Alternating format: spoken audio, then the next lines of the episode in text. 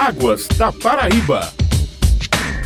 No Águas da Paraíba, um programa da ESA, Agência Executiva de Gestão das Águas do Estado da Paraíba, vamos conversar hoje com o meteorologista da ESA, Danilo Cabral. Ele vai falar sobre as chuvas registradas neste mês de junho em algumas regiões do nosso estado. Bom dia, Danilo, e seja novamente bem-vindo. Um bom dia a você, Mangueira, e a todos os ouvintes da Rádio Tabajara. Estamos na metade do mês de junho, Danilo, e nesse período os pessoenses foram surpreendidos por um nevoeiro em alguns bairros da capital capital. Por que isso ocorre? É um fenômeno raro? São basicamente dois fenômenos meteorológicos: as brisas marítimas e os distúrbios ondulatórios de leste. Né? São as famosas ondas de leste. São instabilidades trazidas pela atmosfera, vindas da África, ganhando força no Oceano Atlântico e chegando aqui na costa paraibana e do Nordeste, trazendo muitas chuvas para o setor leste aqui do nosso estado. Pode ocorrer novamente este mês? Pode ocorrer sim. Um pouco da redução das chuvas e essa redução da intensidade e velocidade do vento, ele pode voltar a ocorrer sim na capital. Em qual região do estado ele é mais comum?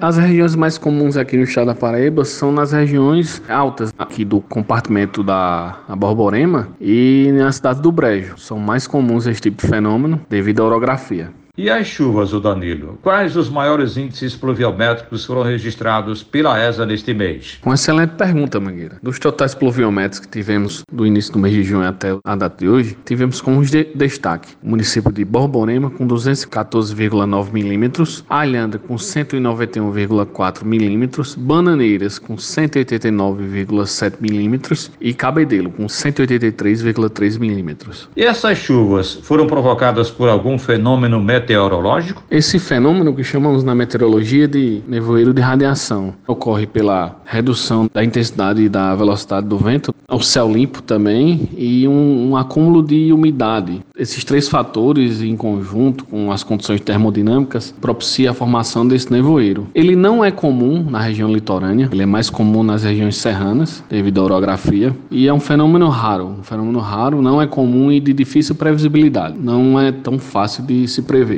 Ô Danilo, e a previsão da ESA para o restante deste mês e para o próximo mês de julho? A previsão é a continuidade e a regularidade dessas chuvas para o fim do mês de junho. E para os meses de julho, agosto e setembro, a ESA vai promover nossa reunião climática, que será feita agora no fim do mês, onde vamos definir como é que vai ser esse trimestre chuvoso. Todos esses dados, ô Danilo, e informações estão disponibilizados no site da ESA? Todas essas informações elas estão disponíveis no site da ESA.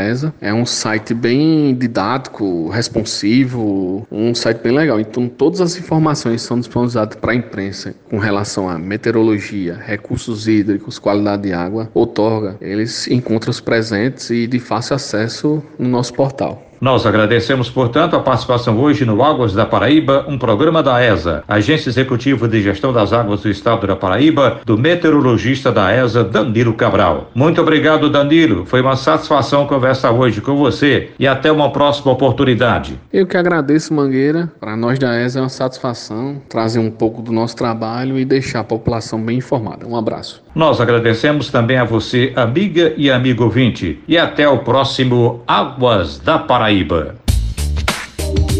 Águas da Paraíba.